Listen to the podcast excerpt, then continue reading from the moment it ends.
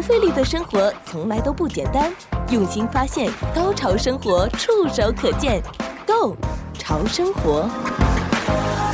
欢迎各位收听《Go 潮生活》，我是潮生活主理人小伟。那今天呢，还有我们的生活达人呢，K Y，Hello K Y，你好，小伟你好，听旁边的大家朋友，你们好。暑期呢，我们最适合聊的就是这个旅游的话题。但是在过去两年呢，因为疫情的原因呢，所以暑期没有办法跟大家聊太多旅游的。我还记得那个时候，K Y 跟大家聊的一个叫什么防疫旅游啊，比如找一个像样的旅馆，假装啊你到了国外，对吧？Staycation 哈，对，Staycation。因为旅游呢，我们还是有一种。概念就是我们希望能够到一个我们自己很不熟悉的地方，可是你可以尝试去过当地人人家的生活，这个才叫旅游。有的事情是没有办法假装的，所以 staycation 那种呢叫防疫旅游，只能说是非常时期，我们的非常手段，起码我们的行动就告诉我们自己，这个旅游好像就恢复正常了。而且我身边很多的朋友呢都是往欧洲跑，甚至我身边有些朋友就是说想到到欧洲移民去了。我觉得这个是不是大家真的就被疫情锁国锁封了？还是说真的现在欧洲？就是那么的好呢？你刚从欧洲回来，你觉得跟你以前去看到的欧洲相比，你会觉得你更爱欧洲了吗？还是说欧洲现在给你的感觉跟以往完全不一样了？呃，上个礼拜给大家讲过了，就是我在欧洲先是去葡萄牙、西班牙的一些体验啊，但这一次就是总结一下中末端的感觉，因为回来了就一点点时间，也的确是像小伟所说的，我们。夺了先机了。我们出发到达澳洲的时候，美国旅客基本上还没动身，因为其中一个原因就是回美国要进行检疫。嗯，那么他很紧张哇！如果我在巴黎啊哪里验到阳性的话，就麻烦了，就不能上飞机。而且呢，就是 CDC 也说了，没有说呃什么总的来说大概七天十天吧。那你过了以后再检测没事了就可以上飞机。那么这个是一个费用了，这个是一个时间了，对不对？那么小伟也说了，其实旅游包括长眼界，当然包括一些就是新奇的东西了。但是去一个尽管是饭店，但是。本地的饭店，本市的饭店当然就不是很一样，当然什么都没有，那么就比不出去好一点点。对，所以我们以前也介绍过，在美国本土旅游、驾车旅游等等。那么这些在美国本土，其实这个暑期已经是爆炸了，大家都知道了。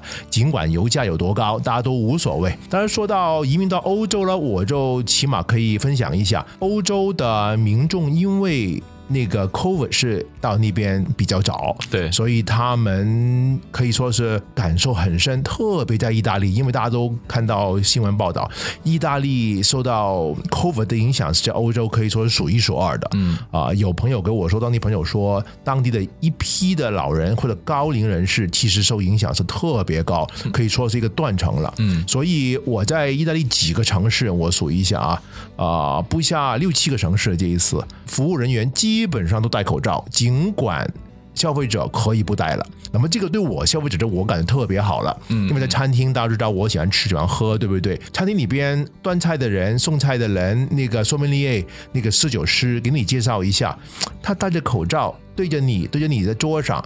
最怕人家喷口水花，那么没有口水花了，因为他用口罩保护了。我们吃的也是可以说很安心的。对，卫生的文化吧，如果继续是好事情的。那么你说移民啊，我其实知道好多在欧洲的华人朋友，特别是大陆去的近十年吧，过去的朋友，我想大部分都离开回了。大陆都不好，因为首先很多就是靠吃旅游饭的，不管是导游啦、开车啦，或者各样的旅游有关的服务行业。中国游客过去两年两年多基本上是挂零了，所以他们就没有服务的对象。那么车还要做按揭啊，对不对？可能要很多这方面的开销，的确是撑不了了。那么也让了一些可能实力比较雄厚的，也是华人朋友把他们的车接收了。所以如果在当地找导游啊，找怎么样，其实。可找到的供应也比以前少，所以你说移民去欧洲啊，可能是美国人想的东西，但是中国大陆去欧洲的朋友，或者是定居啊，或者落户工作的长期工作的朋友，或者拿了当地绿卡的朋友，其实好多都先回中国大陆，因为欧洲疫情爆发的时候，大陆是很安全的，对，所以大家现在就那个时候就会回来到大陆了。那么当然现在他们想出来也不行了，嗯，因为也的确是不容易。到欧洲如果是一个纯旅游的话啊，享受退休的生活，我不需要担心收入的话，我觉得在哪里不是差别太大。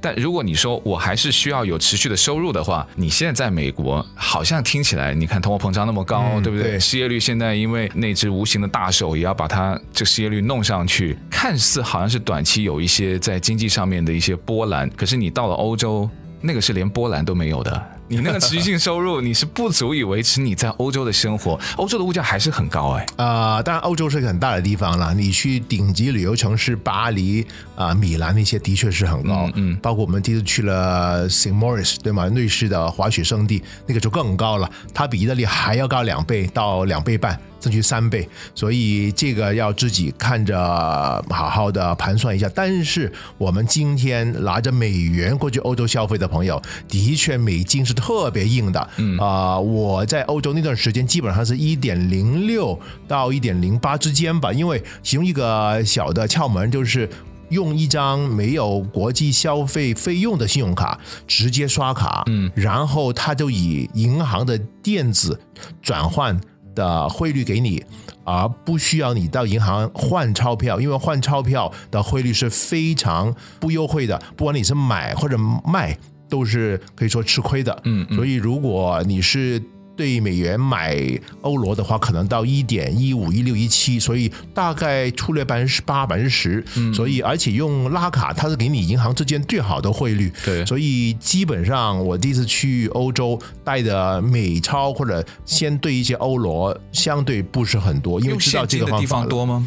啊、呃，用现金的地方其实或者一定要现金的地方不多，其中一个就是你去华人生活的地方，或者请当地的师导啊，或者怎么样，就司机导游了。如果你有这样的朋友，他们一般都希望收到现金。但是如果你餐厅啦，或者是住旅馆啦，怎么样，其实用信用卡一点都没问题。如果你信用卡还给你那个所谓的 foreign transaction fee 的话，你还可以用你的 debit 卡，就记账卡，因为只要你有存款。当场就从你的存款户口拉走了，但是你的汇率还是非常非常优惠的，所以这次我在欧洲的大概两一个月吧，那个美元特别好使，嗯，消费特别开心。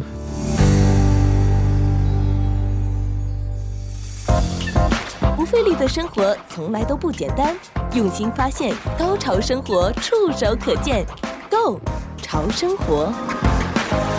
当然了，少量的现钞还是要准备的，需要的，这个就是常识了，对吧？因为欧洲也是一个小费非常流行的地方，嗯，那你还是要准备一些零钞啦、纸钞啦，还有一些可能，我猜欧洲很多一些小商铺，或者说一些手工艺品的商店。有一些什么街头的一些小店铺，嗯，他可能会更加愿意。如果农贸市场啊，或者那些呃一个礼拜一次的对对这个市集啊，那么可能会啊方便一点点，或者起码方便你讲价。啊，对对嘛，你要十块，那我只有八块，怎么着啊？OK 吧？有一定的现钞，根据过来人的经验，都说它关键的时候还可以保命的。好，那不管你接下来是不是要到欧洲移民呢？但我现在相信的就是很多很多的朋友，我们身边的朋友陆续现在还在往欧洲跑。今天我就带出一个话题吧，跟小伟跟朋友们分享，就是过度旅游。以前我们稍稍碰过，但这次我在这个南欧旅游，包括威尼斯商游轮。在威尼斯就明显我是感受到，而且好像我是当地人一样感受到，因为可能我住是一个本地人的家，这个家庭在那个地方已经一百多年了，是老的版啊意大利人，嗯，所以他们很爱护威尼斯。那么如果大家不管去过或者没去过威尼斯，其实威尼斯是很有趣的地方。首先讲讲它的地理，它不是。就是大陆的一部分，它是属于泻湖冲击出来的一百多个小岛，然后通过打很深很深的木桩把房子盖起来。所以为什么威尼斯有一百说过吧，一百二十六到一百二十八个岛屿吧，但是有四百多条桥梁，嗯，把它们连在一起，嗯，所以威尼斯没有出租车。只有水上出租车，所以为什么他们通过运河来啊商旅啦啊贸易了等等或者交通，但是就靠那个船来把人跟货带来带去了。那么我看到一些很古老的，就是建筑物吧。它的一楼就是运河那个层面的一楼，它有一个。完全可以把船开进去的地方，就好像直接进停车库一样。就你想想，你是那个啊、呃、单栋房吧，有一些人的车库就连在它的整个房子，对不对？嗯，嗯。那么我就看到这样的一个房子，它是六层高的，五层高的，但是它第一层除了有地方可以给人下船那个小小的小码头以外了。然后它有一个地方直接可以让船开进去才卸货，这挺有趣的。嗯，那就像我们的车库，那对了，那开进去之后呢，它可能说不定还有个门。对了，对不对？把那个船我闸门关掉在里面，完全是这样。对，那威尼斯这个城市蛮特别的，绝对是一个全世界闻名的旅游城市，也是一个历史古城了。对，它是被联合国教科文组织。啊、定为人类文化遗产的这么一个项目，啊、呃，它在公元的六世纪已经开始慢慢慢慢的有人居住，而且发展起来了。经历了十一个世纪，一千一百年的威尼斯共和国，到一千七百年才完全解体。因为那个时候就有很多欧洲其他帝国，甚至包括拿破仑也当过，就是他的老大，所以挺有趣的。但是它因为是整个阿德利亚海。的一个贸易中心，你想想那个地方包括什么呢？呃，从南到整个意大利的西西里，嗯，到北边的克罗利亚、黑山啊、呃、等等，包括希腊都有它的影响力所在，而且它力量很强。因为如果你要在地中海跟西欧继续交易贸易的话，你不走海路，你就可以在威尼斯上船，嗯，叫关税。大概百分之十，很厉害哦，过境费没错，然后你就可以继续走陆路，嗯，跑到欧洲大陆西边去了。对，所以它是一个枢纽。因为这个枢纽的原因，它就有很高很高的收入，所以它当年是啊、呃、贸易的中心中的中心，金融中心中的中心啊、呃，有很多就是奇珍异宝都在那个地方看到了。所以简单，我们去了不少当地的所谓的圣地吧，包括圣马可广场跟圣马可大教堂，被誉为是最贵最贵的一个教堂，因为它。靠着海边有很多海风，对吗？盐水啊，可以腐蚀侵蚀，所以如果你用一般的油画，很快就已经剥落了，不行。所以他的画都是我们说马赛克，嗯，马赛克不是一般的海贝哦，是彩色玻璃，因为它就包括它的 Murano 这个出彩色玻璃的岛啊、呃，你可以看它为景景德镇的嗯瓷器吧，这么宝贵，而且都是黄金打造的，所以金碧辉煌。特别有艺术的味道。其实自古以来啊，大家都说是路通财通，而且你看它的水路又是在陆路的这个枢纽的这个喉咙的位置，所以就非常的关键。按道理说啊，人一来。财富自然就会来，尤其这疫情的两年，大家这个兜里面都揣着一堆可能不知道怎么去花的钱。当然，我们说的不是说钱多到花不完，是说原来每一年可能会预算全家出游啦，甚至你自己要去商务旅行外出的一些费用呢，都积攒了下来。还有就是那一颗躁动的心，好久没有出门了，对不对？原本是应该好事，可是呢，意大利政府他们现在就已经。禁止游轮停靠了。哎，这游轮这个是二零一九年就开始了。二零一九年，因为二零一九年在威尼斯有一个叫 Out Aqua，就是大水吧，简单直接翻就是大水了。当年是一个豪雨，然后水位升得很高，嗯，整个圣马可广场被水淹了。然后多年来，这个大游轮都在威尼斯码头靠岸，大家都等着通，就是游轮进港或者出港。你的这房边边上就是下面小小小小的房子，特别漂亮，对不对？看到那个运河在你脚底下，但是因为现在的游轮越来越大了，所以他们今天就是所有四万吨以上的，基本上是所有的大的商业游轮公司的船船了，都不能进港。所以他们说，哎，你们出发还在威尼斯，其实它括号是威尼斯开车一百二十公里的叫 Twisted 的地方，它就挨着挨着。啊、这个嗯啊，克罗利亚了，所以其实它是整个澳大利亚海的北边的北部湾弯过去才是它上船的地方，而且它的设备就不像以前的很商业的游轮了，它这基本上这个集装箱码头或者是一个很商业化的码头，没有很多特别的气氛啊或者怎么样。呃，当然你可以说我多去一个城市，而且这个城市也 t r i s t y 也很有历史啊，但是你也可以说我不能在问题是睡到自然醒，然后吃个早餐就上船不行了，嗯，你要提前要要开车过去，而且一笔一笔费用，对不对？威尼斯的确有人满之患。不费力的生活从来都不简单，用心发现，高潮生活触手可见 Go 潮生活。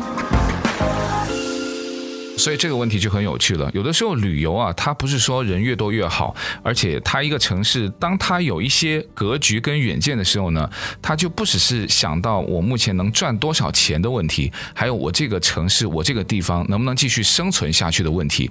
那一九年开始有的这个禁止大型游轮停靠之后，在疫情期间它也没有改啊，它这个政策也一直持续到现在嘛。没错，尽管疫情当中基本上没什么游轮的，嗯，但是今年他们就预估。因为这个属于东地中海的路线，也可以，特别是阿德利亚海以及那个爱琴海那条呃希腊的路线，他们已经推敲沿岸一今年估计有两百多艘船，甚至于可能三百艘船，这等于最高峰的时候一模一样。嗯，所以单单是游轮的游客就上一百多两百万，所以这个人数是非常非常恐怖的。而且他们说这些游客来了。走一个圈，可能吃顿饭都走了。其实带来的收入对我们来讲，就是一一部分很少部分的商家可以享受到，嗯嗯，其他根本享受不到。但是留下的一大堆垃圾，很多的损耗，对我们的生活成本拉得很高。可能你在便利店去补给一些东西啊，买东西啊，怎么样吃饭无所谓，钱无所谓了。难得一次威尼斯多少钱无所谓，所以这些都是对当地居民影响很大很大。呃，以前我们说我们香港又有很多游客去买奶粉啊，或者以前日本也有很多香港人。过去买什么日本电器，把东西都炒得很高或者抢得很贵，一样的道理。这次其实是一模一样。我给大家一个很明确的数据啊，今年的复活节就是四月份，呃，尽管美国游客、国际游客都没有怎么很出行啊，意大利当地或者周边的旅客在复活节这个长假期就一天登岛十二万人。你想想，这个岛是不大的地方，所以 boom 就上去一百二呃十二万人。然后我看到那个照片，留下的垃圾多得不得了，因为游客也是良莠不齐。对，然后对当地生活的居民影响是相当相当大的。那么他们当地市政啊的委员呢，他们就讨论了市政厅，他们就说，其实威尼斯是一个活生生的博物馆。的确，你这个十一个世纪一百一千一百年的很多文物建筑物都在你眼前显示出来。如果被这么多人的无序的进行踩踏的话，这个东西肯定不能持续下去的。他们举个例子，罗浮宫也是很有名的吧？嗯，包括它的里面的收藏，包括它的建筑物，各样一个一梁一柱吧。不可能每天随你进随你出，对不对？嗯，它也限流的，嗯，而且把你的进去的时间可能计划一下，哎，今天满了，明天或者后天或者下个礼拜。其实他们说威尼斯也一模一样，而且它还有本地的居民，还有他们有日常的生活，嗯，所以你不能超负荷，嗯，满载或者超满载，所以就引起了到明年一月一日开始是吧？嗯，就收费了。对啊、呃，我离开的时候，他们的声音是三到十美元之间，或者欧罗之间吧，对对，还没有定。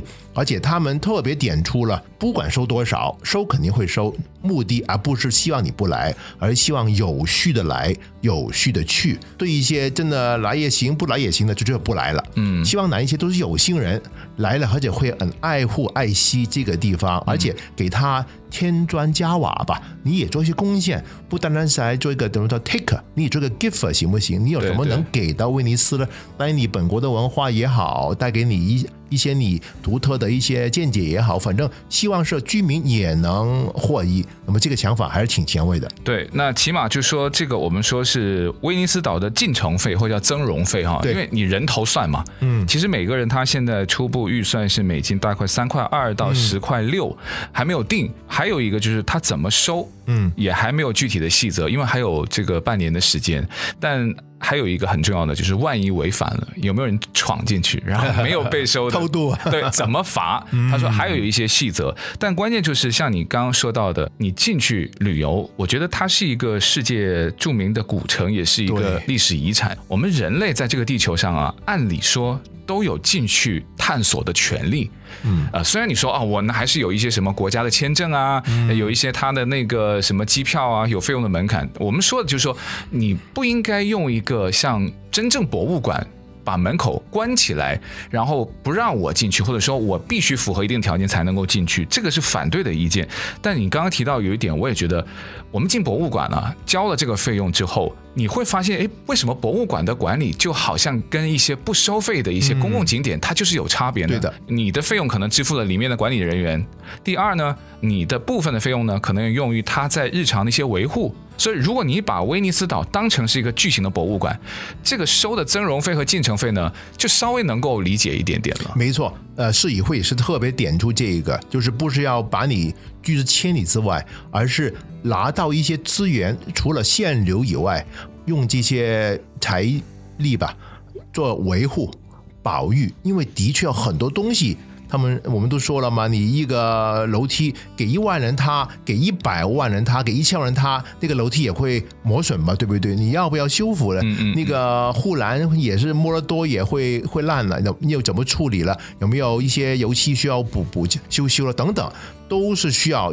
金钱，嗯，以及人力，而且要懂的人进行一个总体的计划跟操作，所以这些费用，他们说我们不是代代平安，嗯，而是用在岛上，用回岛上，确保这个地方可以给更多的以后的人来看。我想这个想法还是很前卫，而且很合理的。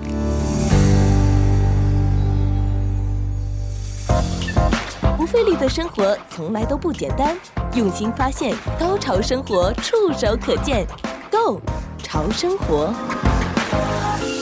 那适当或者说它这个有一定门槛的进城费跟增容费呢？我在想啊，其实也会有一个无形的门槛，把一些纯粹要去打卡拍照的人呢就拒之门外了。就很简单的例子，比如说什么自然历史博物馆，我们说我们的洛杉矶好了哈，如果你要去打卡拍照的，你可能就会在门口拍个照就结束了，对不对？但我要进去，哎，要交个十几二十块钱的钱的时候呢，相信大部分的人是一定对里面的人、里面的一些东西是有兴趣。怎么说了？不上岛的确看不到它的味道的，因为在岛外其实看到就是一汪水了，一个大运河或者周边的水体吧。但是的确是对一些人来说，如果有成本的话，他们可能会想得透一些，或者是不是进去就不单单是打卡了，可能还有想的计划周全一些，是不是走哪走哪条桥，有没有些桥人比较少，它又很有故事性，这个也是当地市议会希望的，也跟很多旅游景点希望的一样，希望大。大家了，呃，不要都集中在某几个点里边去，其他就不看，因为这样的话呢，其实对大家了解这个地方、这个城市也不是很有帮助，对不对？嗯嗯。四百多条桥，为什么一定要单单去叹息桥以及 Rialto Beach 呃那个桥就结束了？其实很多桥，包括其实我去那个叫 Academia 桥，就是从它的最大那个岛啊、呃、过去威尼斯的那个。呃，艺术中心，嗯，以及它的那个艺术大学，所以就叫做它的那个学术桥。那个桥也很特别，一条木桥啊，跨度很大很大。哇！就是单单我从这个桥底、桥边拍照片都不下二十张。我看到这样拍照的人也不多，但是我拍了以后跟朋友圈分享，他说：“哎呀，这个角度很特别，哪里的？没印象，去过威尼斯的人都说没见过。”其实也就是大家在威尼斯是不是做一些每个人都做的东西，或者是流行的东西，或者你愿意在那个地方慢慢的逛，有一些呃旅游界的前辈吧。他们有几个忠告：去威尼斯允许自己迷路。哇，这个说法是很特别啊！对对对，我当旅游的还是看着手表了，别别别误点，对不对？但是威尼斯就是一步一景啊，而且它是九曲十三弯的，但是它基本上每个路口都有一些指路牌，你是迷不了的。当然，手上我们也有很多什么 Google Map 啊，那个东西那个东西，基本上是不会丢的。而且它地方也真的不是很大，你这样走走串串的话。包括你走到那个没出路的地方，回走回头，那个就其实很有趣，很好玩，而且这种就应该是游客的心态吧，对不对？嗯、就而不是 A 到 B 结束了走。对对。所以这个是其中一个，我个人这次也以这样的心态领略了一些当地的风情。嗯。那么第二了，也就是愿意呃花多一点时间理解一下当地人。怎么生活，如何生活，大概都不一定全到圣马可边上最贵那个餐厅吃饭吧，对不对？大概都不一定坐在那个有拉小提琴的那桌吃吧，对不对？那些都给游客的。而且我自己去了一家，我估计是游客，但是很赶时间，它的外头的布置还可以了。结果一坐下来，呃，问两句以后。喝酒不？我们有什么酒？什么酒？什么酒？什么酒？都是意大利最贵最贵的酒。嗯，等于就希望你大大消费了。对对。那么当我说接酒，我也有，嗯、我在家里面喝出来就不喝那些了，想喝你们特色的酒，那么脸色就不会变了。嗯。那么再聊多几句，他们都不是本地人，哦、是外边不管是呃老板聘来当服务员的也好，或者甚至外国老板也好，就希望一个短平快了。嗯。所以。另外去了一家是当地人，服务厨师、经理都是当地人，啊、服务非常的优雅了，而且吃到非常地道的威尼斯的菜，而且的酒单都是当地意大利的，很普通，很啊、高水平的酒，价格也不贵，所以这种体验我感觉就非常有意思了。不过，意大利啊，受欢迎的目的地当然就不只是威尼斯了。你觉得罗马呀、佛罗伦斯啊，因为据他们的估计嘛，在未来哈，应该会有百分之二十五以上这个游客的增长率。那也就是说，到时候的游客数就可能有两千七百四十万。那整个意大利也没有很大了。那旅游目的地过度的集中，你觉得其他的一些旅游的热门城市，我们刚刚提到了罗马啊、佛罗伦斯，对他们会仿效？威尼斯，或者说也到时候每个都像收门票一样，都会 做一个城市开放的陆路城市是很难的，因为威尼斯你上岛只有一条桥，嗯，一条桥一卡着。该有一个一个一个收费亭，就基本上处理到处理好了，对不对？当然你可以游泳啦，可以独木舟，当然这个不仅是很不方便，很不方便，对不对？捡到或者抓到也不困难。但是你一个开放的城市，进罗马、进佛罗伦萨的道路多的是，基本上是不可能全都有关卡。这样的话，出行的 居民就惨了，叫苦连天了，对不对？但是的确，呃，在意大利或者各个国家很多地方都有很多。好像听到不是很熟悉的城市，也特别有味道。我们就点出一个给大家参考一下。好，就是从米兰去威尼斯的路上的三分之一，一个叫 San Sermione 的地方，它是当年三千年前呢。我说当年啊，是古罗马人在他这个意大利最大的淡水湖下边发现了温泉哦，所以那个地方有天然温泉。那么，如果大家喜欢歌剧的话，当年有名的世界级的女高音那个 Maria Callas 在当地也有一个度假别墅，所以很有地味道的地方。但是特意停下来去的人不多。它上面有一个水疗中心，我当地朋友说：“哎呀，KY 你们呐、啊，去肯定玩一天。”我说：“不可能，哪有水疗中心可以玩一天？对我来讲，一小时要出来，泡泡温泉嘛，就没啥。结果我这玩了四个小时，还不想走。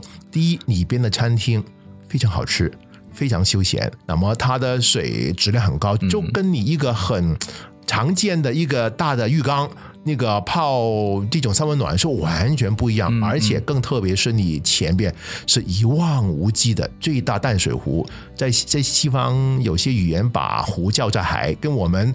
满洲叫法差不多，对，就满人也叫大湖叫海，对不对？什么什刹海啊那些地方，密西根湖有的人就是叫大海。对了，所以这个风景啊，跟空气的质量是完全不一样。嗯、然后当地的冰淇淋也是很出名，很出名。嗯，所以这个小城市，我说小，其实一年也就一百万游客，但是这样的游客量就正好对我们来讲。